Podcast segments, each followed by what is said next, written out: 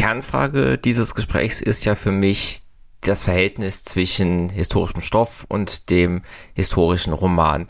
Und wenn Sie diese historischen Ereignisse in diesen Kriminalplot einbinden, gibt es da eine Balance zwischen Fakten und Fiktion? Passieren die Fakten immer auf Grundlage Ihrer Recherche oder gab es irgendeinen Punkt, wo Sie wissen, da ist historisch was passiert, aber verdammt nochmal, für die Story ist es besser, wenn ich es ignoriere?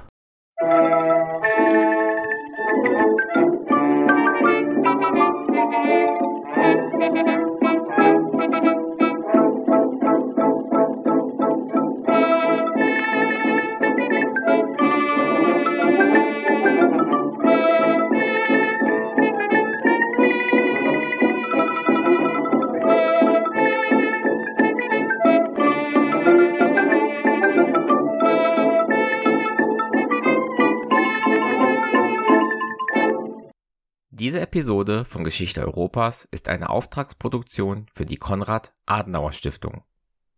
Am 14. Juni 2023 fand im Greifswalder Köppenhaus eine Veranstaltung anlässlich des 70. Jahrestags des Volksaufstands in der DDR statt. Im Rahmen des politischen Bildungsforums Mecklenburg-Vorpommern sprachen dabei Anne Drecher, die Landesbeauftragte für die Aufarbeitung der SED-Diktatur und unser heutiger Gesprächsgast, der Schriftsteller Frank Goldammer. Im in den Shownotes verlinkten Video der Konrad-Adenauer-Stiftung könnt ihr Ausschnitte aus dieser Veranstaltung sehen. In diesem Interview hier spreche ich ausführlich mit Herrn Goldammer über seinen Werdegang, seinen Weg zum kreativen Schreiben und zur Romanreihe mit Max Heller. Teil dieser Reihe ist der Kriminalroman Juni 53, in dem der Protagonist in einem Mordfall im Umfeld des Volksaufstands ermittelt. Dabei geht es in diesem Gespräch, wie ihr schon aus dem Intro raushören konntet, um die Frage des Zusammenspiels von historischen Fakten und dramatischer Handlung. Wie kommt man vom historischen Stoff zum historischen Roman? Neben dem schon erwähnten Video und weiteren Links zu Aktivitäten der Konrad-Adenauer-Stiftung findet ihr in den Shownotes auch inhaltlich verknüpfte Folgen, wobei ich insbesondere auf das Interview zu den historischen Ereignissen des 17. Juni 1953 mit Dr. Ilko Sascha Kowalczuk hinweisen möchte. Über die entsprechenden Links in den Shownotes könnt ihr mir zudem Fragen, Kommentare, Feedback und Bewertungen zukommen lassen. Super wäre es, wenn ihr überlegt, mir auf Steady einen monatlichen Beitrag zukommen zu lassen, damit ich diesen Podcast weiter betreiben und verbessern kann. Vielen Dank im Voraus. Dieser Podcast ist Mitglied des Netzwerks Historytelling auf Geschichtspodcasts.de sowie Teil von Wissenschaftspodcasts.de und erscheint auf Spotify und als RSS-Feed für Podcast-Apps. Herr Goldammer ist in dieser Aufnahme vom Juni 2023 zum ersten Mal bei Geschichte Europas dabei. Ich danke ihm für die Teilnahme am Gespräch und mein Dank geht auch an Dr. André Postert von der Konrad-Adenauer-Stiftung für diese Auftragsproduktion. Mit ihm hatte ich tatsächlich auch schon eine Folge, und zwar über die Hitlerjugend, veröffentlicht, auf die ich hier auch nochmal hinweisen möchte. Euch Zuhörenden wünsche ich nun viele neue Erkenntnisse beim Anhören dieser Folge. Begonnen hatte ich mit einer Frage zu Herrn Goldammers Kindheit in der DDR und wie diese ihn geprägt hatte. Ich hatte, ich sag's wie es ist, ich hatte eine schöne, behütete Kindheit in der DDR. Und tatsächlich ist es so, betrachte ich das mit einer gewissen Wehmut, aber nicht der, ich trauere nicht der DDR hinterher, sondern einfach meiner Kindheit manchmal. So, also ich bin ganz artig in die Schule gegangen. Ich war ein ganz artiges Schulkind, habe natürlich auch das so aufgenommen, genau genommen, wie es mir, wie es mir vorgetragen wurde. Also habe natürlich auch alle diese Institutionen bin ich durchgegangen, vom Jungpionier über den Telemann-Pionier, dann war ich FDJler. Wobei dann dieses FDJ-Dasein so als Jugendlicher, das war schon eher so wie, ja, man macht's halt mit, weil es alle machen. Also da war nicht, steckte nicht wirklich Überzeugung dahinter, sondern einfach, es war halt einfach so. Meine größte Sorge war tatsächlich die amerikanische Atomrakete, die Pershing. Das war so der Dämon, der über mir schwebte, im Geiste, aber auch nicht immer. Na, uns wurde ja gleichzeitig auch immer gesagt, wir werden beschützt von unserem großen Bruder, der Sowjetunion und von unserer NVA. Wir waren ja auch als Kinder und Schüler schon Wenigstens einmal waren wir Zeugen, also Zuschauer so eines kleineren Manövers in Dresden. Da haben also die sowjetischen Truppen Manöver abgehalten. War einerseits sehr faszinierend, so als Junge, aber grundsätzlich sehr beängstigend, weil mir schwebte das ja dann auch noch, nee, mir schwebte das nicht vor, sondern mir drohte das ja dann auch rein theoretisch, ne, wenn die DDR fortbestanden hätte, wäre ich ja auch äh, zur NVA gegangen irgendwann. Aber ansonsten wirklich ähm, hatte eine total behütete schöne Kindheit ohne große Sorgen, außer den üblichen Kindersorgen. Ich hatte, es war immer so dieser Blick nach Westen, sehr ambivalent. Einerseits gab es immer wieder tolle Sachen, die jemand mitgebracht hat. Entweder war es nur eine Schachtel Tic-Tac oder irgendwelches, ne, was er in einem Westpaket bekommen hatte. Ich hatte sowas nicht. Also wir hatten zwar Westverwandtschaft, das war eine Tante, nee, eine Großtante von mir, aber die waren sehr arm, die haben uns also nie irgendwas schicken können. Und Andererseits war ich aber natürlich so geprieft oder geschult, ich wäre nicht freiwillig in den Westen gezogen. Also ich hatte Angst vor Arbeitslosigkeit und Obdachlosigkeit und Terrorismus. Also da war ich schon ganz gut indoktriniert. Also auch als Sie jetzt Jugendlicher da unterwegs waren, keine großartige Rebellion gegen das politische System in Ihnen. Nee, gar nicht. Also ich, mu ich muss ja sagen, ich war zur Wende 14. Ne? Das ist ja gerade so das Alter, wo man sagt, jetzt bin ich ein Jugendlicher. Und ich weiß noch, dass die ersten Nachrichten in der Zeitung, so eine ganz, ganz kleine Nachricht von vier mal vier Zentimeter, das ist 1989, da war das schon August oder September, als da diese Züge aus Prag zum Beispiel nochmal durch Dresden fuhren, aus der Prager Botschaft. Das war ja einer der großen Fehler meiner Meinung nach auch der SED-Regierung, also oder Erich Honeckers, das dann nochmal durchzusetzen, dass die nochmal übers DDR-Gebiet fahren, diese Züge da mit den Flüchtlingen aus der Prager Botschaft. Das hat ja für Randale gesorgt da am Dresdner Hauptbahnhof. Da gab es ja wirklich das erste Mal in meinem Leben, dass ich das erlebt habe, dass da wirklich Einsatztruppen, also ich habe das ja nicht erlebt, aber gehört dann vom Hörensagen, was da waren ja Leute dabei, die ich kannte, die da wirklich mit Kampfanzügen, Knüppeln, mit Wasserwerfern dort einschreiten mussten und das war für mich erstmal beängstigend. Ich habe mir tatsächlich Sorgen gemacht. Ich habe gedacht, was wird denn das jetzt? Und dann stand er in der Zeitung von neofaschistischen, konterrevolutionären Kräften, die aus dem Westen sozusagen gelenkt wurden, die dann aber befriedigt wurden von den Organen der DDR, Sicherheitsorgane sozusagen. Und also Rebellion gab es bei mir nicht. Es war eher so, ich war sehr musikinteressiert habe alles eingesammelt, was ich irgendwie konnte. Bei uns gab es ja diesen tollen Radiosender DT64, der noch vom Deutschlandtreffen 64 übrig geblieben war, der durchaus auch Westmusik spielte, auch vor allen Dingen viel elektronische Musik, die mich da interessiert hat, hauptsächlich halt Depeche Mode. Und wenn man da aufmerksam war, oder es hat sich auch rumgesprochen, da hieß es, pass auf, nächsten Mittwoch spielen sie eine Seite von der Black Celebration Platte. Und die waren dann wirklich so, die Radioredakteure, die haben dann also tatsächlich gesagt, Achtung, Aufnahme in fünf Sekunden und dann haben zu Hause in wahrscheinlich zigtausenden DDR-Haushalten alle auf ihre Rekordtaste vom Kassettenrekorder gedrückt und haben sich dann also die eine Seite von der von der von dem Album da reingezogen. Und das hätte ich natürlich alles gern gehabt diese Musik aus dem Westen. Aber wie gesagt ich hatte kein Bedürfnis nach Revolution und Westen Sie waren Musik interessiert. Waren Sie auch schon da an Literatur interessiert? Wie kamen Sie dazu, ja, Autor, Schriftsteller zu werden? Ach, das ist, das ist eine Geschichte, die ist eigentlich noch viel länger. Ich war tatsächlich sehr, sehr leseinteressiert. Also ich habe als Kind ganz, ganz viel gelesen und alles Mögliche verschlungen. Und das war ja im Prinzip in der DDR sowieso so eine Art Flucht für viele. Also Lesen war ja in der DDR eine ganz, ganz große Sache. Man hat sich ja auch Bücher ausgetauscht, also die Älteren, wie gesagt, ich war 14, 1989 dann. Man hat unterm Ladentisch Sachen bekommen oder ich weiß nicht genau, wie das war, aber ab und zu hat es ja doch mal auch ein Buch durch per Westpaket oder per Westbesuch in den Osten ge gebracht. Und ich habe ganz viel gelesen. Das ging los mit so Büchern wie Ottokar Dommer, oder Alfons Zitterbacke. Das hat mir meine Mutter mal, da war ich noch relativ jung, gegeben und ich war so schnell fertig mit Lesen, das hat sie mir gar nicht geglaubt. Ich bin wirklich an einem Tag da durch und das war so die Initialzündung. Und es gab in der DDR eine sehr gute äh, Science-Fiction-Kultur, also ganz fantastische Bücher.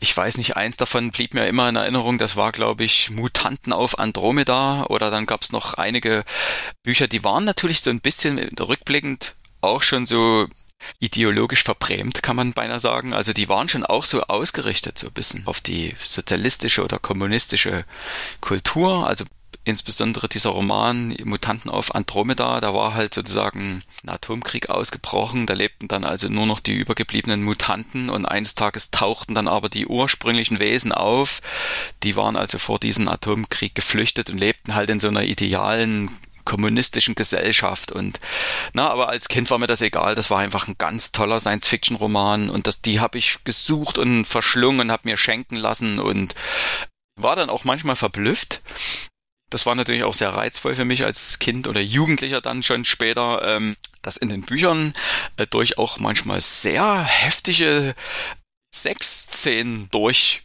durch die Zensur gekommen sind. Oder ich meine, man war ja in der DDR sowieso nicht ganz so verbissen. Aber ich war dann schon manchmal als Zwölfjähriger verblüfft, was ich da gerade lese das blieb mir so in Erinnerung. Und ansonsten dann war es dann auch nach der Wende. Also ich habe natürlich sofort, sobald ich irgendwie konnte und ein bisschen Geld in der Hand hatte, habe ich dann mit Stephen King und mit, wie hieß denn noch andere, Dean Cones zum Beispiel, glaube ich, noch ein Horrorschriftsteller oder alles, was ich irgendwie in die Hände kriegen konnte, habe ich gelesen und gelesen und gelesen. Ich habe gezeichnet als Kind das war so mein Hobby und meine Berufung anfänglich.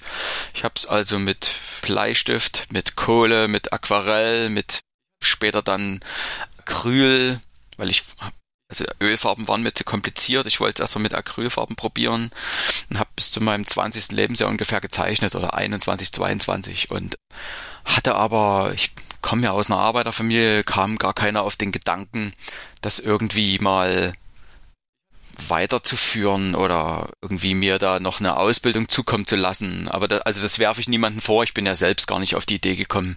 Das war also Schule zu Ende, eine Lehre angefangen und dieses Malen war eben so eine Art Hobby, bis ich dann irgendwann das Gefühl hatte, es stagniert. Ich komme einfach nicht weiter. Es sieht nie so aus, wie ich mir das gehofft hatte und da habe ich das dann eines Tages alles irgendwann mal hingeschmissen.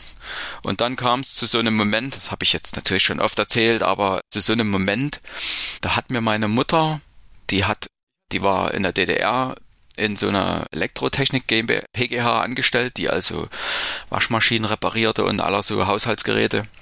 Und dort wurde dann natürlich nach der Wende 91 ging das los, radikal Personal abgebaut. 91, das war ja auch das Jahr der großen Resignation.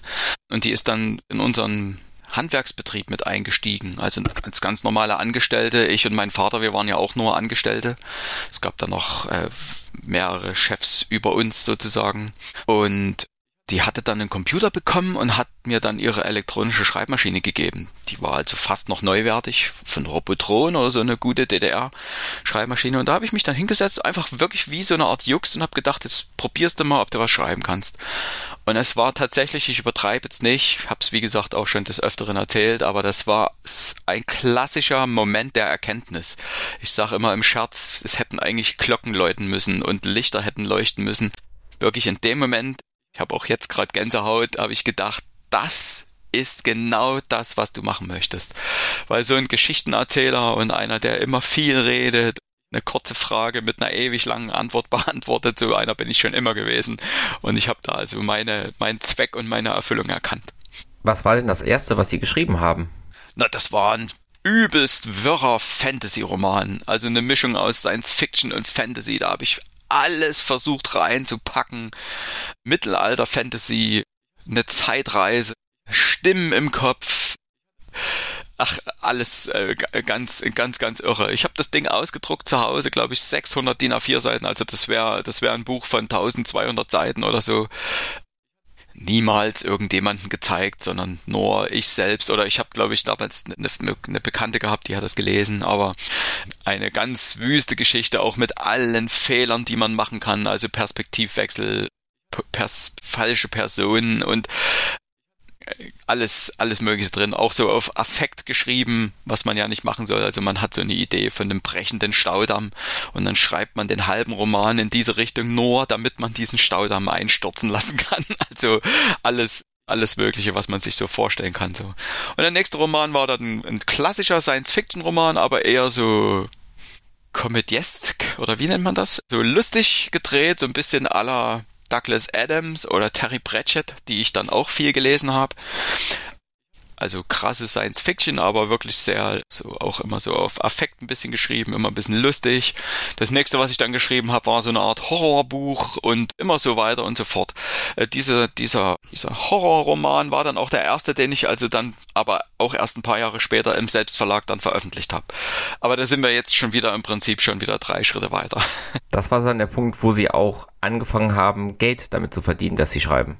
Im Selbstverlag, ja. Aber das war dann schon, also mein erstes Buch erschien 2006. Ähm, das hat auch eine längere Vorgeschichte. Ich hatte also Eine, ein, zwei Bücher habe ich versucht, so unter die Verlage zu bringen. War damals ganz naiv. Ich habe mir natürlich Ratgeber im Internet durchgelesen. Da steht ein Haufen Zeug, das gar nicht relevant ist. Welche Schriftgröße man am besten verwenden soll, welches Papier bei seiner Leseprobe, die man einschickt im Verlag und wie man sich vorstellt. Das ist natürlich ganz im Ernst eigentlich alles Blödsinn. Weil entweder nehmen die das und gucken sich's an oder die packen es ein und schicken es sofort wieder zurück. Also da hat noch nie einer entschieden an der Schriftgröße, ob er sich das jetzt durchliest oder nicht. Also ich habe dann mich bei 20, 30 Verlagen beworben. ist ganz lustig. Ich habe Ablehnungsschreiben jetzt vor kurzem gefunden beim Aufräumen. Da sind auch die zwei Verlage dabei, für die ich jetzt gerade arbeite. Zu DTV und Rowold. es war ganz lustig, als ich das jetzt fand. Und bekam dann im Laufe der nächsten Monate ganz viele Absagen, logischerweise freundliche meistens, aber manche auch sehr harsch und hab mir dann mich dann auch wieder ein bisschen so zurückgezogen in mein Schneckenhaus und hab gedacht, gut, jetzt schreibst du erstmal und bis du das Gefühl hast, du hast jetzt was Richtiges. Und dann habe ich mich auch mal kurz dafür interessiert, wie man das im Selbstverlag macht, bin dann aber abgekommen, weil mir das alles zu kompliziert erschien.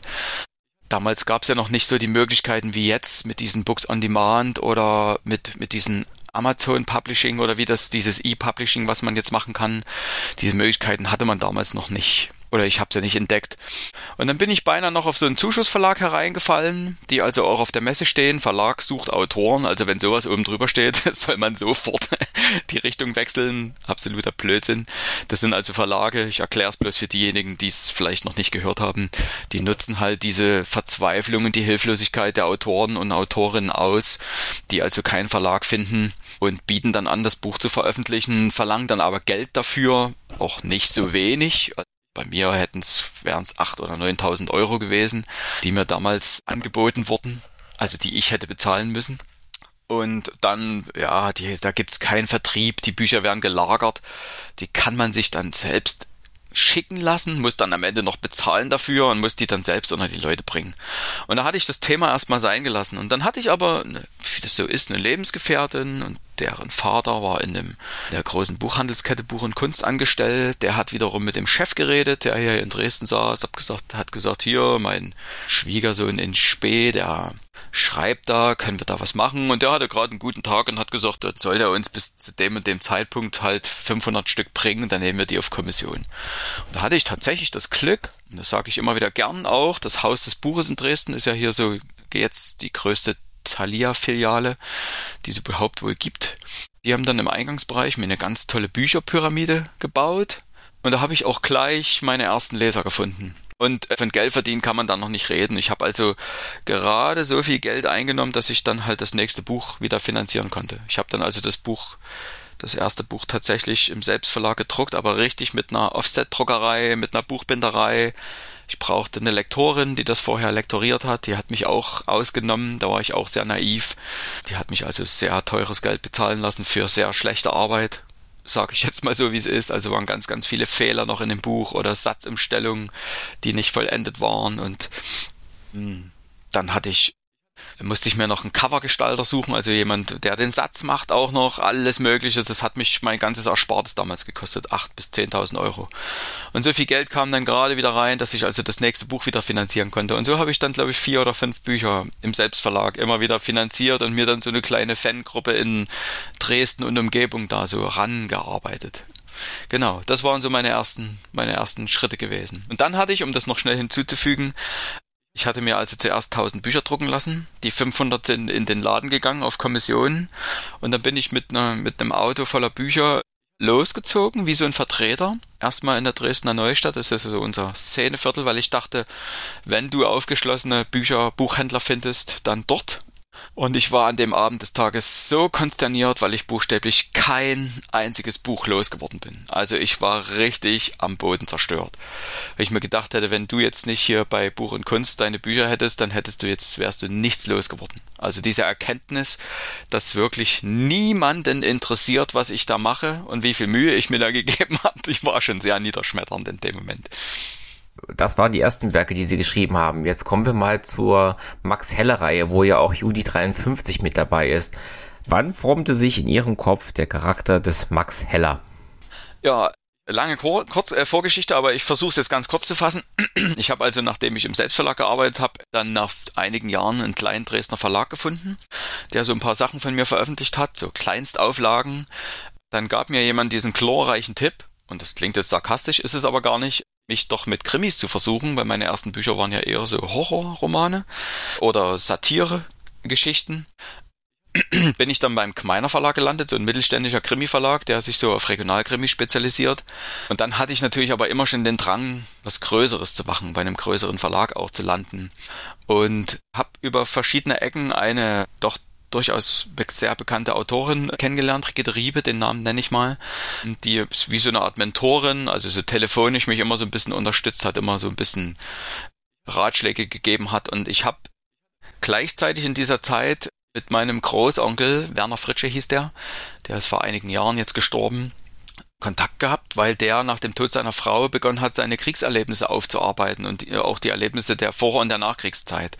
Und er hat versucht, das alles aufzuschreiben, hat das aber nicht geschafft, weder körperlich noch emotional. Also der hat gemerkt, dass er gar nicht, der wurde gar nicht fertig mit seinen Gedanken wusste gar nicht, wo er anfangen sollte und hat mich gefragt, der rief mich an, der hatte ein Hörgerät und brüllte ins Telefon, Frank, du schreibst doch, hat er gesagt, komm doch mal bei mir vorbei und schreib das mal alles auf, was ich hier erzählen will. Und da bin ich dann mit dem Tiergerät, bin ich dann zu ihm hin, hab das auf den Tisch gelegt, hab gesagt, so, wir machen mal eine Rede einfach und ich nehme das alles auf. Und dann habe ich das später alles niedergeschrieben. Und da formte sich sozusagen diese Idee, dass es doch wichtig ist, vor allen Dingen auch, weil ich recherchiert habe im Internet und habe gar nicht so viel Literatur gefunden und vor allen Dingen keine Unterhaltungs- und Kriminalliteratur über diese Zeit in, in der Ostzone, also auch in der DDR, in der jungen. Da habe ich mir gedacht, Mensch, das ist doch eine Nische. Da, da muss doch jemand was machen. Also erstens rein menschlich muss doch möglich sein, das irgendwie runterzubringen.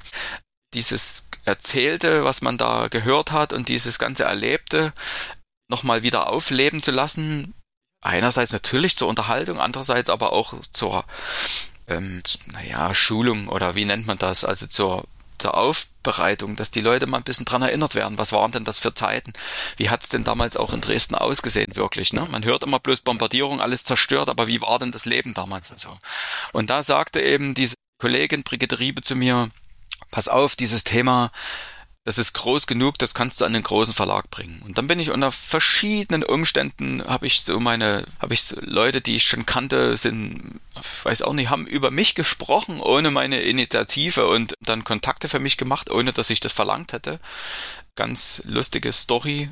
Mich rief dann eine Bekannte an aus Köln, die sagt, die war auf der Frankfurter Buchmesse, war mit DTV ins Gespräch gekommen. Irgendwie sind die auf mich zu sprechen gekommen und dann rief die mich am nächsten Tag an und sagt, Jung, ich gebe dir jetzt mal eine Nummer und da rufst du da mal an.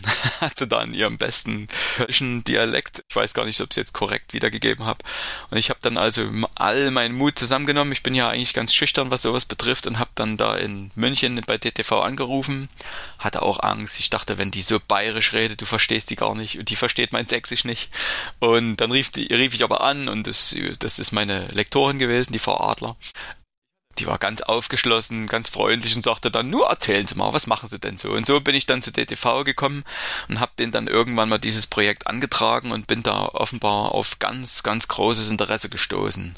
Und dann hieß es halt, ich soll doch erstmal, ich hatte also nur diese grobe Idee von einem Kriminalkommissar, ich soll doch jetzt mal was schreiben, am besten, wenn möglich, gleich den halben Roman, damit die sehen, wie ich schreiben kann und ob ich das auch durchziehen kann, weil allzu oft passiert es wohl, dass einer eine gute Idee hat, aber nach 50 Seiten wohl zusammenbricht und nicht richtig vorwärts kommt. Und ich habe gleich diesen ganzen Roman runtergefeuert und habe mir natürlich gleich überlegt, was was braucht man, für, was braucht es für ein, für ein Charakter sozusagen, um in dieser Zeit auch beständig zu sein und um, um die Sache auch seriös zu gestalten, weil das sind ja nun durchaus ganz wichtige, seriöse Themen.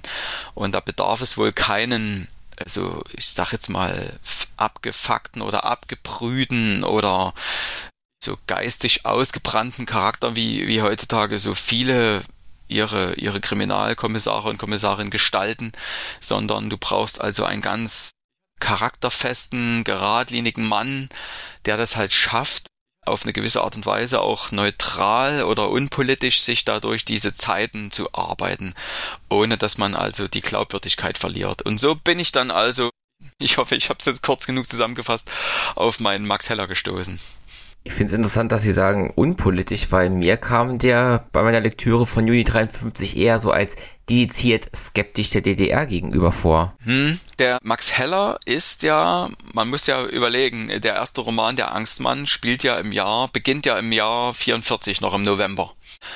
Und er ist ja da ein Kriminalinspektor, der unter der, unter der Knute oder also unter den Nazis arbeitet. Ne? Sein Chef ist ja ein SS-Mann, also auch sogar noch ein ungelernter Polizist, einfach einer, der von der Waffen-SS da auf diesen Posten gesetzt wurde, der auch offensichtlich in Polen vorher sein Unwesen getrieben hat. Ähm, und um das glaubwürdig zu machen, dass dieser Max Heller äh, da überhaupt arbeiten darf und trotzdem aber kein Nazi ist, habe ich den als tatsächlich eher, na sag ich mal, unpolitisch dargestellt, mit natürlich einer sehr großen Grundskepsis. Aber Max Hellers Einstellung, die er ja auch immer wieder zutage bringt, ist folgende, dass er sich sagt, es muss doch möglich sein, ohne sich politisch zu engagieren, sein Leben zu bestreiten, seine Arbeit zu machen und so gut wie es geht mit allen Mitteln für Recht und Ordnung zu sorgen. Und in dem Roman Juni 53 sind wir ja im Prinzip, das ist ja glaube ich, der vierte oder fünfte schon in der Max Heller Reihe gewesen. Der fünfte, glaube ich. Da ist, sind wir ja schon weit auch in, in der DDR fortgeschritten. Und Max Heller hat inzwischen längst erkannt, dass dieses neue Gefüge auch nicht besser ist als die Nazis. Und er ist da auch längst schon wieder konsterniert, vor allen Dingen, weil er ja auch schon erkennen musste, dass sein älterer Sohn, der Klaus, da auch gerade bei der Stasi politisch schon sehr, sehr engagiert ist. Also Max Heller ist wirklich nicht in dem Sinne ein unpolitischer Mensch, der ist schon politisch, aber unfreiwillig. Also der will eigentlich gar nicht politisch sein. Es erscheint ja jetzt auch demnächst ein neues Buch mit Max Heller, da ist er ja jung und da versuche ich das auch noch ein bisschen aufzudröseln, wie, wie Max Heller also zu seiner Einstellung kommt, dass er sagt, ein Mensch muss doch auch in der Lage sein, wie gesagt, ein unpolitisches Leben zu führen. Erstens, ohne dass man ihm das vorwirft. Also das muss auch erlaubt sein, sozusagen. Denkt sich Max Heller, dass einer nicht politisch ist und sich den Gegebenheiten mehr oder weniger anpasst. Nichtsdestotrotz, und das will ich noch hinzufügen, Max Heller ist schon unter den Nazis und dann später auch unter den Kommunisten bewusst, dass er ja mit seiner Arbeit auch immer das System unterstützt. Also er weiß das. Ne? Wenn er, wenn er unter den Nazis arbeitet als Polizist, führt er ja auch Arbeiten aus, die das System unterstützen. Er sorgt ja auch allein nur, dass er für Ordnung sorgt. Das unterstützt er das System genauso wie dann eben in der sowjetbesetzten Zone oder dann eben in der jungen DDR. Das ist ihm komplett bewusst. Aber er erwägt verschiedene Möglichkeiten. Der sagt, ähm, äh, es, es gibt die Möglichkeit des aktiven Widerstandes, die ja meistens nicht gut ausgeht, weder unter den Nazis noch unter der DDR-Regierung. Es gibt die Möglichkeit, sich komplett rauszuhalten, oder es gibt die Möglichkeit, irgendwie aktiv mitzuwirken und durch dieses Wirken vielleicht noch auch Positives, also im Sinne dann auch gegen das System zu erwirken. Aber natürlich in einem sehr geringen Maße. Und er ist sich dessen auch immer bewusst. Also seine Frau Karin, die er ja sehr liebt und sie liebt ihn auch sehr. Sie hält ihm auch, äh, sie ist dem System gegenüber noch viel skeptischer. Sie ist aber logisch, äh, komischerweise auch pragmatischer. Ne? Also sie ist zwar dem System gegenüber skeptischer, aber sieht das Ganze pragmatischer und die hält ihm das auch manchmal entgegen. Die sagt, was, was bist denn du jetzt nun eigentlich für einer? Du machst ja doch mit oder, ne? Also das das ist einfach, das ist wirklich nicht einfach. Und das versuche ich halt in all diesen Romanen darzustellen, dass das Leben sich einfach nicht so leicht gestaltet und das äh, mit dem pauschalen Vorwurf allen Menschen gegenüber, ihr habt ja mitgemacht oder so, das ist viel zu wenig differenziert. Nachdem Sie jetzt die Genese von Max Heller nachgezeichnet haben, gehen wir dann noch, noch mal auf den Roman Juni 53 genau ein ohne jetzt natürlich zu viel zu verraten, weil Leute sollen das Buch ja auch noch lesen. Was ist das Setting, was ist die Prämisse des Romans? Es ist so, ich bin ja nun nachdem ich mich entschlossen hatte, aus diesem Max Heller Roman, der anfänglich gar nicht so geplant war, diesen Angstmann eine Reihe zu gestalten, also der Verlag kam relativ schnell auf mich zu und sagte, das läuft so gut und der Max Heller, das ist so ein sympathischer Mensch, wir müssen da zusehen, dass wir jetzt, wir müssen das weiter ausarbeiten.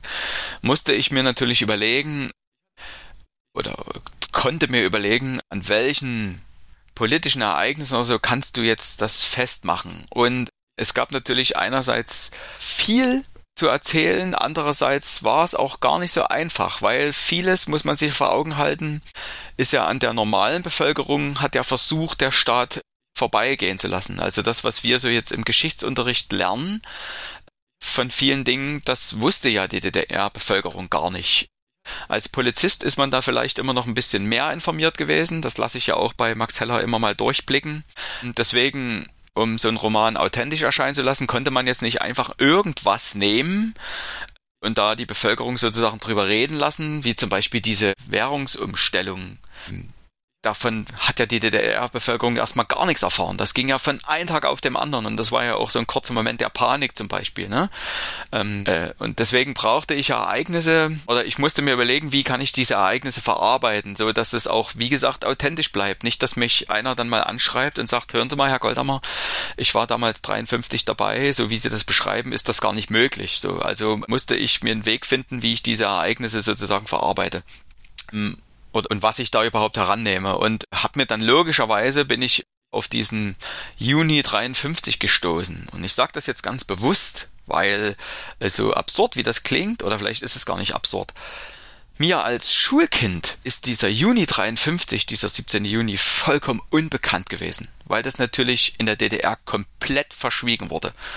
Auch in der Familie. Also ich Ihr wurde in Dresden, das ist gar nicht weit von mir weg, die, diese Straße umbenannt in die Straße des 17. Junis. Und ich habe mir gedacht, hä, was ist denn an dem 17. Juni gewesen? Ich wusste buchstäblich noch Jahre nach der Wende über den 17. Juni gar nichts. Ne? Und hab mir das dann rangenommen und war komplett verblüfft erstmal. Also ich musste mir das Thema wirklich selbst ganz neu erarbeiten und ich war komplett verblüfft. Ich hatte dann natürlich schon eine grobe Ahnung, dass da so eine Art Aufstand war und ungefähr und immer, es war auch immer von Berlin die Rede, was ja auch ein Fehler ist, weil es gab ja zig, 50, 60 Orte und Städte in, in der DDR, wo dieser Auf, Aufstand aufgeflammt ist. Also das war ein richtiger Flächenbrand. Das musste ich mir selbst sozusagen erarbeiten. Also drauf gestoßen bin ich tatsächlich, weil ich natürlich auch in der Geschichte der DDR gestöbert habe und so. Aber eben, um das nochmal kurz knapp zusammenzufassen, ich habe tatsächlich, also zwar nicht bis zu dem Zeitpunkt, aber bis einige Jahre nach, Jahre nach der Wende von diesem Aufstand in der in der DDR nichts gewusst. Sie haben gerade gesagt, Sie mussten sich das komplett neu und selbst erarbeiten. Welche Quellen, welche Literatur haben Sie dafür genutzt, um sich da einen, ja, erstmal historischen Überblick zu verschaffen? Ich habe ganz viel Literatur gefunden. Es gibt da viele Bücher, die da drüber geschrieben wurden. Und die sind ja auch ganz normal im Handel zu bekommen. Ich habe natürlich viel im Internet recherchiert, was es ist, kann aber auch eine sehr langwierige Angelegenheit sein, weil man im Internet ja, das ist zwar eine große tolle Sache, aber man wird auch irgendwie immer wieder im Kreis auf dieselben Sachen zurückgelenkt. Also immer wenn man denkt, jetzt habe ich was gefunden, stellt man fest, nee, das habe ich gestern schon mal gefunden und das war nicht so quicklich, wie ich mir das erhofft hatte vom, vom Informationsgehalt. Und ich habe relativ schnell festgestellt, was ich gerade schon mal angedeutet hatte, dass diese Informationen sich immer wieder auch auf Berlin beschränkten wie das da losging und, und wie dieser Aufstand da in Berlin niedergeschlagen wurde und welcher Politiker und welcher Stasi-Mann sich da hervorgetan hat und welcher da sozusagen äh, sich als im Nachhinein sozusagen als feige äh, erwiesen hatte. Da gab's ja Stasi-Leute, die dann, die hatten im Schrank einen zivilen Anzug und haben sich dann heimlich umgezogen und haben versucht, sich da unter den Massen durchzudrücken und haben sich da irgendwo versteckt, um da nicht gelünscht zu werden oder so. Und es war sehr, sehr unbefriedigend. Und ich bin dann auf gar nicht so viele, zwei, drei kleinere Quellen gestoßen. Ich habe natürlich jetzt auch im Zuge unserer Vorbereitung da nochmal nachgeguckt und leider dieses eine Büchlein nicht gefunden. Ich habe also ein kleines Heft gefunden, der 17. Juni in Dresden. Das sind nur wenige Seiten, aber die waren sehr, sehr informativ, so dass ich wirklich darauf zurückgreifen konnte, wie verlief der Tag in Dresden und wie verlief auch die Nachbereitung Und ich habe ein Buch gefunden, habe ich jetzt bloß vergessen mit in mein Büro zu nehmen, das diesen die S, also die SED sozusagen dargestellt hat. Also das wurden SED-interne Schreiben sozusagen aufgearbeitet ähm, in dem Buch, die also im Zuge der Nachbereitung da in kursierten innerhalb der SED, also wie sich wirklich die SED-Organe tatsächlich inner, also parteiintern, wie sich verschiedene Personen unterhalten haben, wie konnte es dazu kommen? Und ganz, ganz erstaunlich für einen Laien, wie der ich ja bin, wie dezidiert die sich unterhalten haben, was man eigentlich besser machen müsste. Also im Großen und Ganzen war klar, der Aufstand musste niedergeschlagen werden und natürlich auch die Anführer mussten auch bestraft werden. Das war klar, dieser Grundtenor. Aber man hat sich tatsächlich ganz differenziert auch unterhalten, wie, was müsste man eigentlich alles besser machen. Und das ist wirklich ganz erstaunlich zu lesen, wie ganz unten in der Basis der Partei, also auch die Parteioffiziere in den Betrieben sozusagen, die ja auch sogar beim Aufstand teilweise mit Marsch vorne weg marschiert sind, die also tatsächlich mit bestem Gewissen gesagt haben, wir müssen hier Dinge verändern, die also vorgeschlagen haben, dies und das müsste man machen, die auch über die Sorgen und Nöte der Arbeiter Bescheid wussten, dass die also real, die realen Löhne sozusagen gesunken sind, weil also diese Preise in diesen HO Kaufhallen stiegen und die waren ja mehr oder weniger gezwungen, da auch einzukaufen, dass also der Reallohn sank und die trotz neuer vieler Auflagen da mehr Arbeit nicht auf ihr Geld gekommen sind. Und man sieht dann in diesen Schreiben, wie auf jeder Etappe nach oben. Also jeder, der seinem Vorgesetzten da was berichtete, bis es dann ganz oben im Zentralkomitee angekommen ist, wie das immer weiter aufgeweicht wurde und sozusagen diese Realpolitik von ganz unten aus der Basis oben in, in, der, in der Zentrale nicht angekommen ist oder wenn es angekommen ist, gnadenlos gecancelt wurde. So, und das waren so meine Quellen. Also ganz, ganz viel lesen. Was das betrifft, habe ich tatsächlich weniger Zeitzeugen gefunden als für meine Recherche zur Bombardierung von Dresden. Wenn Sie sagen, Sie hatten auch aufgrund der Lücken im Lehrplan in der DDR Probleme oder eine Schwierigkeit der Einordnung des 17. Junis, heißt das ja auch, Sie müssen ja im Roman auch Hintergrundinformationen liefern. Und ich habe ich habe bei Ihnen da drei Sachen festgestellt, wie Sie Hintergrundinformationen im Buch liefern. Einmal setzen Sie Dinge voraus, einmal stellen die Charaktere das durch Konversation dar und teilweise schreiben sie auch explizit historische Hintergründe in ein, zwei Sätzen auf. Wieso haben sich entschieden, bestimmte Sachen so darzustellen, dass sie es explizit sagen, manche die Charaktere sagen zu lassen und was denken sie ist vorausgesetzt? Das ist, das muss man ein bisschen so halten, wie ich, ich setz, nehme jetzt mal zum Vergleich die normale Polizeiarbeit heran. Wenn ich jetzt einen Krimi schreibe, der zum Beispiel in der Gegenwart spielt, ich kann viele Dinge recherchieren, ich könnte auch noch viel mehr recherchieren, aber ich muss immer ein bisschen überlegen, worauf lege ich jetzt Wert. Ich könnte jetzt also so einen Kriminalroman schreiben, der ganz sich sehr auf die Forensik beschränkt wo man, wo wirklich ein Forensiker oder ein Gerichtsmediziner sich fachspezifisch unterhalten. Und es gibt ja auch viele Leser, die mögen das, ne? Da braucht man also ganz viel medizinisches Fachwissen. Und wenn ich aber einen anderen Roman schreiben will, der sich also mehr auf die Ermittlungsarbeit beschränkt oder eben auch viel Privatleben mit hineinziehen soll, dann nehme ich einfach einen Fachmediziner, der kommt sozusagen, der wird von meinem Kommissar angerufen oder ruft ihn an und sagt, das und das habe ich herausgefunden und damit steht dieser Fakt. Dann erkläre ich also nicht, wie ist dieser Fakt jetzt entstanden oder, oder wer, wie ist es jetzt dazu gekommen, sondern der Fakt besteht dann einfach, ja. Und das ist eben das, ich könnte was den Roman betrifft, an bestimmten Dingen noch viel mehr ins Detail gehen. Dann stellt sich aber wieder die Frage, der Roman ist ja aus der Sicht meines Protagonisten Max Heller geschrieben. Woher soll Max Heller das wissen? Ne? Also woher soll der seine Informationen bekommen haben? Und daher muss man unterscheiden, sind das Informationen, die sind einfach vorhanden für die Allgemeinheit, Allgemeinheit, das sind also diese Fakten, die bestehen, ähm, bekommt Max Heller interna geliefert, von irgendeinem Kollegen, wie zum Beispiel seinem, seinem Sidekick da, dieser Werner Oldenbusch, seinem Kollegen da, das ist dann auch noch nicht raus, woher hat der diese Fakten, aber das ist in dem Sinne so mein, mein Zuträger, ja. Und dann sind eben diese, diese Fakten, die der Max Heller im Gespräch mit anderen Leuten erfährt. Und das sind dann so meistens die Dinge, wo man so ganz ins Detail gehen kann. Wenn man also Wenn man also so ein Buch findet zur Recherche, wie zum Beispiel der Juni 53 in Dresden, wird auch in, das ganze Buch ist auch sehr verallgemeinert. Da gibt's ganz viel Hintergrundinformationen, die sich erstmal auch wieder auf Berlin beschränken. Und dann gibt's zwei Seiten, die sind ganz, ganz interessant. Also allein für diese zwei Seiten hat es sich gelohnt, dieses Buch zu kaufen. Da steht, dass, dass es in Berlin ja diese Konferenz gegeben hat, wo SED-Partei Mitglieder gewesen sind, die ja erstmal nach Dresden gekommen sind und den Leuten in den Betrieben, wie zum Beispiel den Sachsenwerk oder den Abuswerken, erstmal erzählt haben, was in Berlin los ist, dass das ja schon im Vorfeld, schon am 16. Juni, gab es ja dort schon Ausschreitungen und, und erste Demonstrationen. Also wären die gar nicht von Berlin nach Dresden gefahren, hätte in Dresden gar keiner erfahren davon. Also hätte sich das diese Nachricht gar nicht oder zumindest mit einer Verzögerung von zwei, drei Tagen erst durchgerungen. Es gab ja damals diese großen Medien, Fernsehen und Radio gar nicht und, und wer Radio empfangen, vor allen Dingen in Dresden gab es halt gar kein Westradio, ne? Also man hätte das gar nicht hören können. Man hätte gar nicht gewusst, dass überhaupt irgendwas los gewesen wäre. Und das eben deshalb sozusagen aus diesen beiden Werken, Sachsenwerk und Nabuswerken, die auch hier in meiner Nähe sind, wo ich wohne, ist erstmal diese Initialzündung hier in Dresden entsprungen und von dort dort aus haben die dann erst in verschiedenen Betrieben angerufen und so.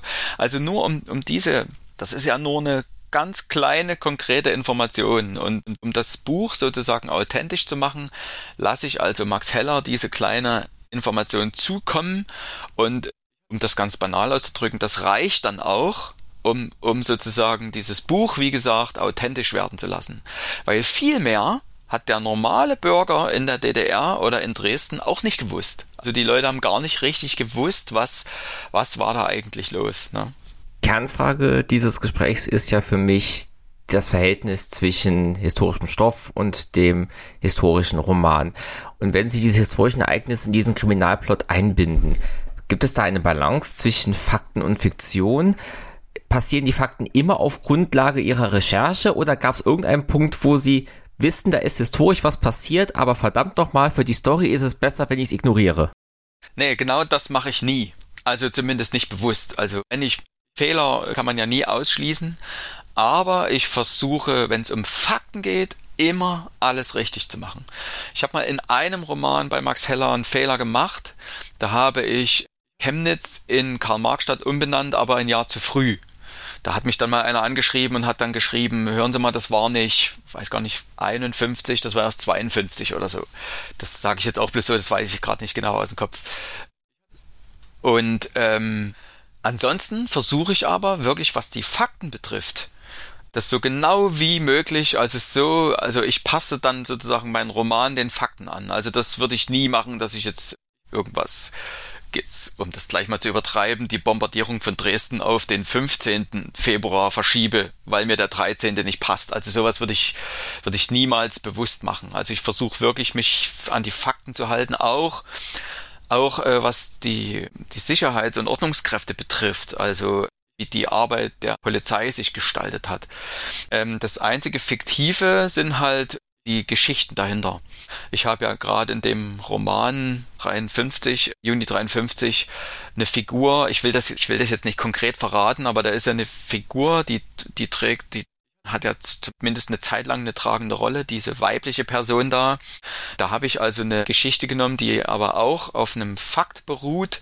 Äh, die habe ich mir aber aus einer anderen Stadt genommen und habe die sozusagen nach Dresden projiziert. Also das war eine Geschichte, die auch real stattgefunden hat aber ich habe sie halt nach Dresden verortet sozusagen. Aber was wirklich die politischen und diese historischen Fakten betrifft, habe ich tatsächlich versucht, mich so nah wie möglich an, an, also nicht so nah wie möglich falsch, so genau wie möglich an, an den historischen Fakten zu orientieren. Der Betrieb zum Beispiel, in dem diese Leiche da gefunden wird, dieser Glasfaserbetrieb, also ich habe herausgefunden, wie damals damit gearbeitet wurde mit den Glasfasern. Ich wusste auch, dass es in Dresden solche Betriebe gibt oder gab, was die damals gemacht haben.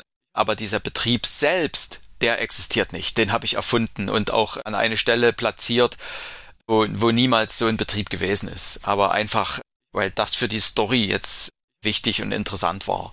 Aber es ist auch Das, auch da habe ich darauf geachtet, dass da wirklich nichts unlogisch ist. Das ist also so eine Art Industriegebiet gewesen.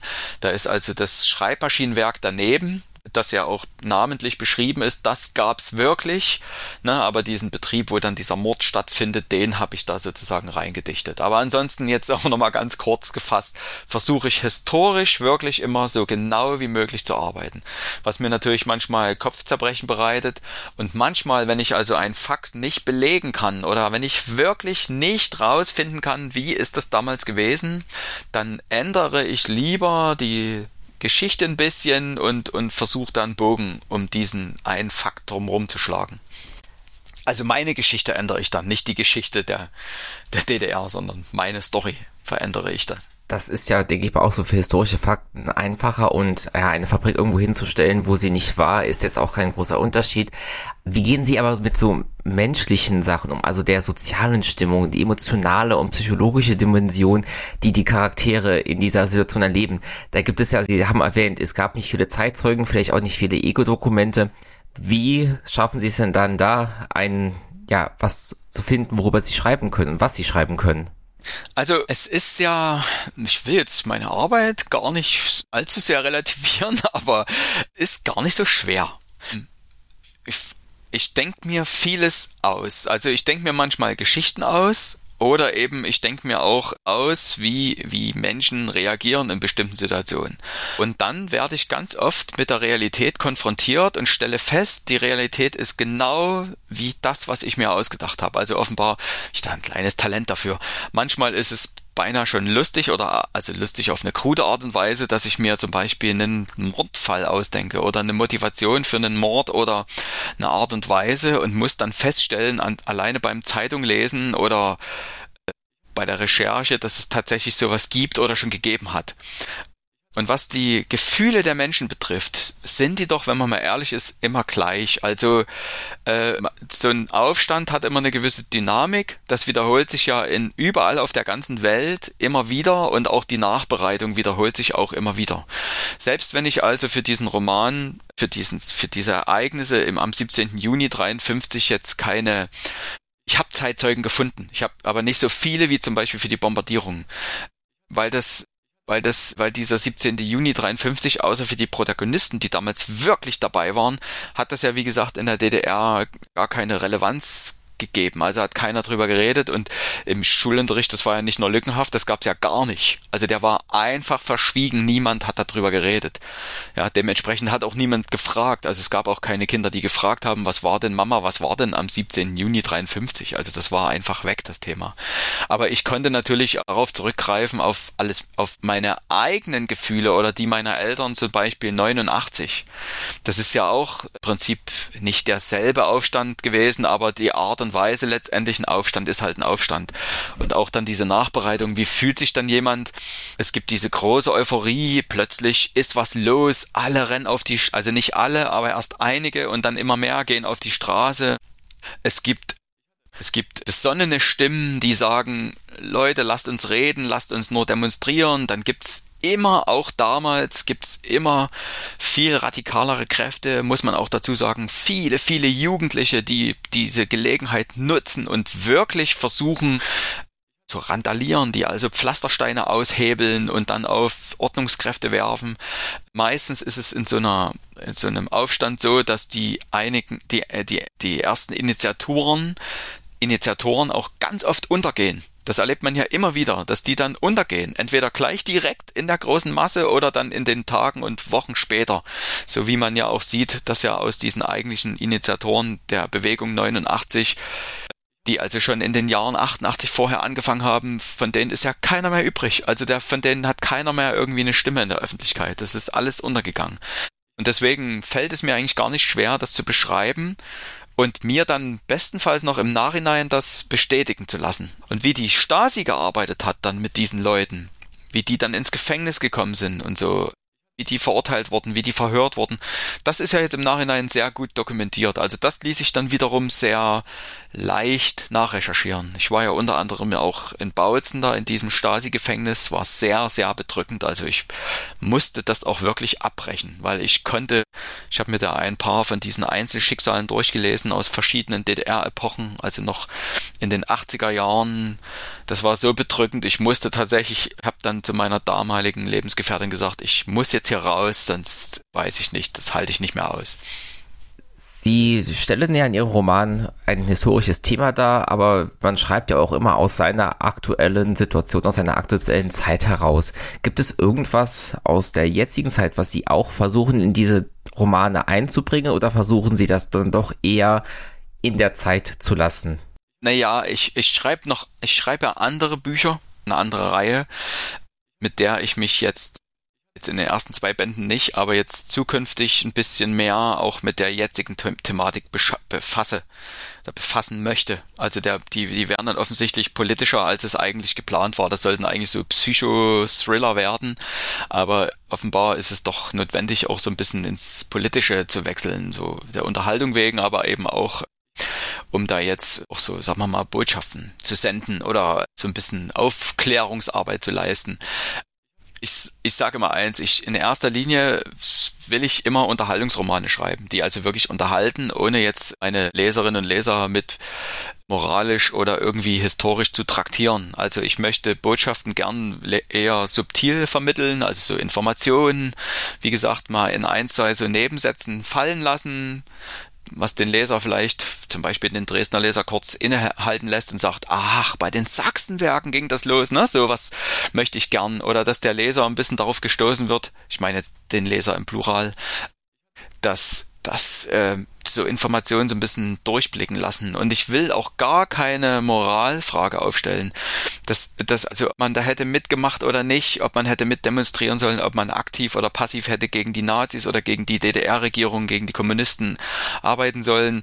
Was, was ich immer gerne durchblicken lassen möchte, ist tatsächlich immer das Menschliche, was in allen Menschen steckt.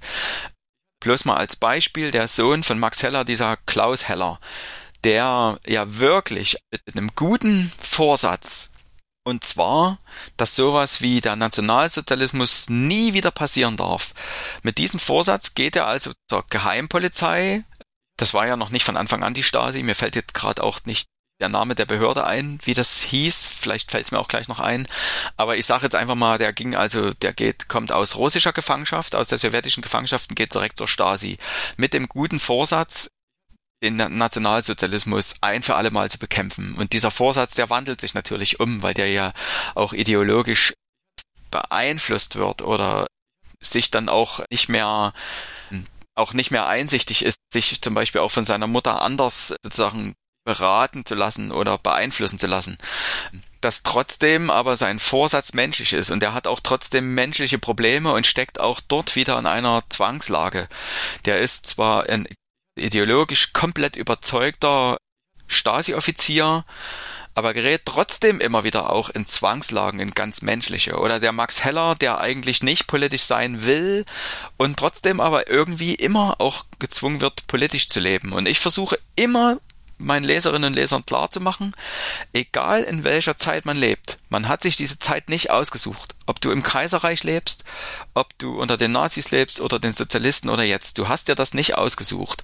Und man kann meiner Meinung nach von einem Menschen nicht verlangen, dass der sich auf irgendeine Art und Weise opfert, auf die Straße geht, sein Leben auf irgendeine Art und Weise riskiert, also jetzt buchstäblich sein Leben oder eben sein freies Leben, dass er dann ins Gefängnis kommt, riskiert, um irgendeine politische Forderung durchzusetzen oder sich gegen irgendein System durchzusetzen. Ich zum Beispiel hätte gerade als dieser Russland-Feldzug gegen die Ukraine losging, ja, niemals von der russischen Bevölkerung verlangt, geht auf die Straße und protestiert gegen Putin. Oder es gibt eben viele Leute, die machen sich das leicht, die sagen, seid doch selber schuld. Ne? Wenn man jetzt überlegt, wie viele russische Soldaten sind dort gestorben oder wenn man im Internet auch sieht, wie, wie sich dann auch andere über sie lustig machen, über diese ganzen Toten, so unter dem Motto, ja, selber schuld, wenn du Putin glaubst, ja.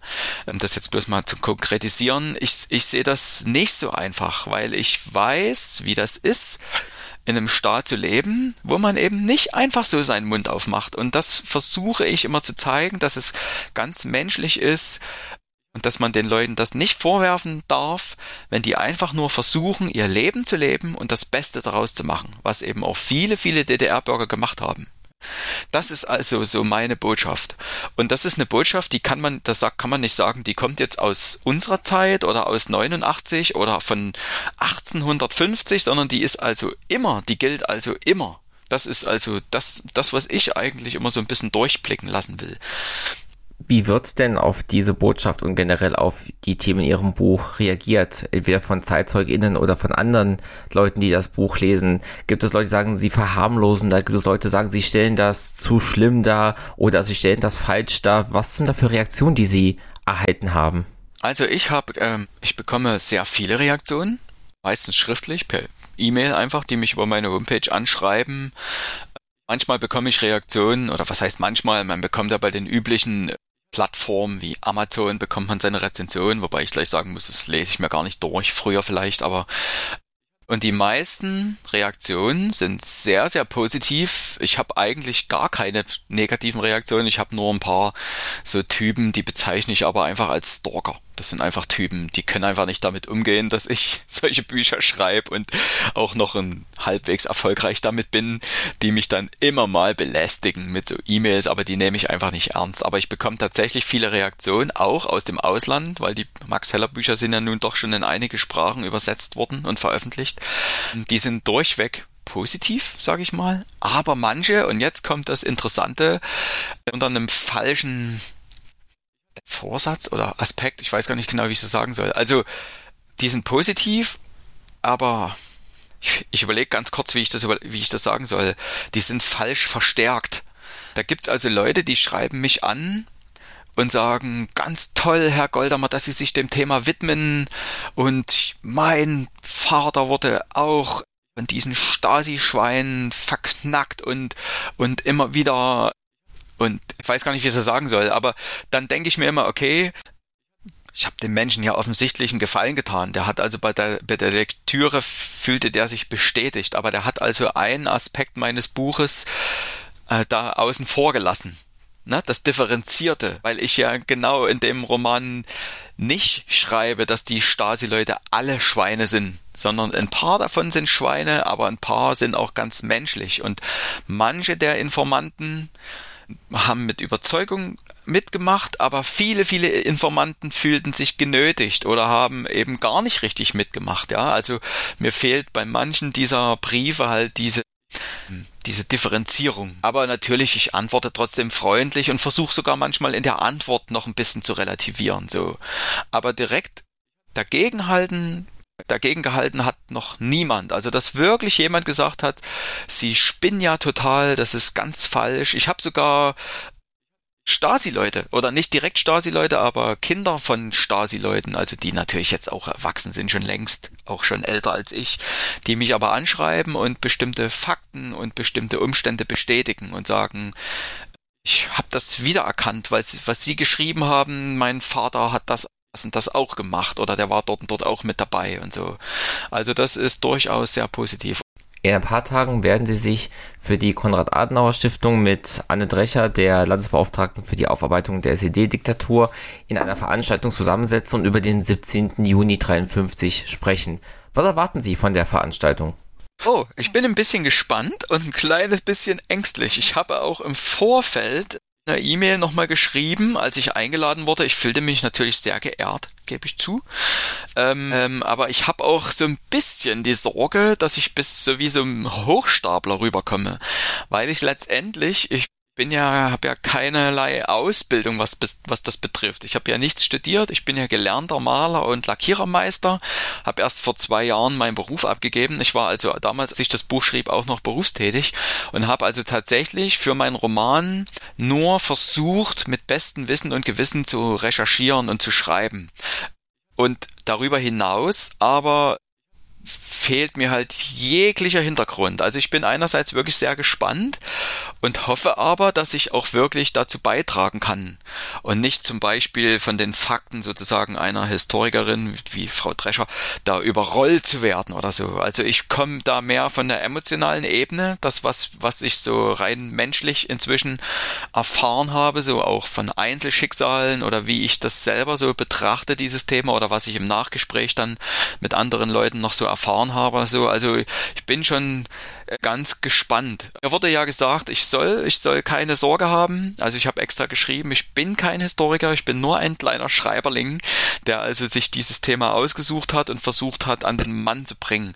Aber ich sag mal so, ich habe äh, ja die Erfahrung jetzt schon mit zwei, drei solcher Themen gemacht und glaube mich insofern auch als eloquent genug zu bezeichnen, dass ich also diese Prüfung auch meistern kann. Ich hatte mich ja unter anderem auch schon dem Thema gewidmet des Kindesentzugs in der DDR, also dieser Frauen, die glauben oder Wissen glauben, dass man ihr das Kind gestohlen hat, entweder noch im Kreissaal oder dann später per Zwangsadoption oder so, auch ein sehr heikles Thema. Und hatte ich auch sehr großen Respekt davor und habe aber dann nach Veröffentlichung dieses Buches ganz, ganz viele tolle, auch sehr bewegende Begegnungen gehabt mit Frauen, die also tatsächlich mir gegenüberstanden und mir genau diese Schicksale geschildert haben und habe also damals einfach nur, fast nur Dankbarkeit erfahren, dass sich jemand überhaupt dieses Themas gewidmet hat. Und deswegen sehe ich also dieser Veranstaltung wirklich mit sehr viel Vorfreude entgegen und so ein klitzebisschen Angst. Die Max Heller-Reihe ist ja mit Band 7 und dem Mauerbau sozusagen abgeschlossen worden, aber Ende des Jahres erscheint quasi der erste Teil einer Reihe, Fragezeichen, mit einem Sequel, wo wir in die Jugend von Max Heller gehen. Ist das auch schon als wirklich als Reihe angelegt und wie viele Bände sind da zu erwarten? Also ich sage mal unter uns, schön wär's. Also ich habe jetzt erstmal nur diesen Einzelband, aber der Verlag ist ja mittlerweile oder die Branche ist ja sehr dynamisch geworden. Wenn also das Ding da wieder einschlagen sollte, ich benutze das jetzt mal ganz absichtlich wie eine Bombe, dann wird es wahrscheinlich auch nicht lang dauern, dass der Verlag kommt und sagt, wollen wir noch ein bisschen weiterarbeiten. Und ich habe schon Vorarbeit geleistet, also ich habe schon, wie nennt man das jetzt, Neudeutsch Pitches, also ich habe schon äh, viele Ideen, Fragmente, aber auch schon ganze Plots um diese Max Heller, um dieses Max Heller Leben. Dieser Roman beginnt jetzt also 1917 und endet 1924. Wir haben also doch einen ganzen beleuchten also einen ganzen Abschnitt in Max Hellers Leben. Aber wir haben ja doch noch eine große Lücke von dem Jahr 24 bis zum Jahr 44, wo dann der Angstmann beginnt. Ich hätte durchaus überhaupt nichts dagegen, das fortzusetzen. Und wie gesagt, das liegt direkt an den Leserinnen und Lesern, wie die dieses Buch annehmen. Und ich glaube, dass der Max Heller durchaus, es gibt ja noch Zeiten zu überstehen, die Weimarer Republik, die Machtübernahme der Nazis und wie Max Heller sich dann unter, der, unter den Nationalsozialisten so durchschlagen muss, ohne selbst in irgendeine Partei oder Organisation einzutreten. Also da ist noch ganz, ganz viel Potenzial vorhanden, auch in der speziellen Geschichte von Dresden. Also ich hoffe wirklich, Max Heller ist ja wirklich der, der ist ja ich. Also ich bin nicht Max Heller, aber Max Heller ist ja in mir drin und der Mann ist wirklich wie ein echter Verwandter inzwischen für mich geworden. Also wenn es nach mir ginge, kann es durchaus weitergehen. Nehmen wir mal an, dass Sie sich weiterhin auf Dresden konzentrieren wollen. Dresden hat ja sagen wir mal, spätestens seit dem Spätmittelalter auch eine sehr interessante Geschichte. Ist es möglich, dass dann irgendwann auch mal Romane kommen, die in ganz anderen Zeiten, ganz anderen Jahrhunderten spielen als dem 20.? Tja, beinahe, als hätten Sie schon Informationen. also wir arbeiten an einer Sache. Wir arbeiten an einer, ganz fest an einer Sache dran, äh, die uns in eine andere Epoche bringt. Also ich rede jetzt, na doch schon ein anderes Jahrhundert, sage ich einfach mal so. Aber ich kann und will auch noch nicht allzu viel verraten. Deswegen durchaus, mache jetzt wieder eine längere Antwort, vor ein paar Jahren noch hätte ich nie gedacht, dass ich überhaupt historische Romane schreibe. Dann bin ich also über den Max Heller schon sozusagen in diese Kriegs- und Nachkriegszeit gerutscht. Ähm, arbeite mich jetzt mit dem, mit dem Prequel von Max Heller noch viel weiter vor, ins Jahr 1917. Und inzwischen habe ich auch keine Scheu mehr davor, mich dann noch älteren Zeitaltern zu widmen, sozusagen. Bin ganz gespannt.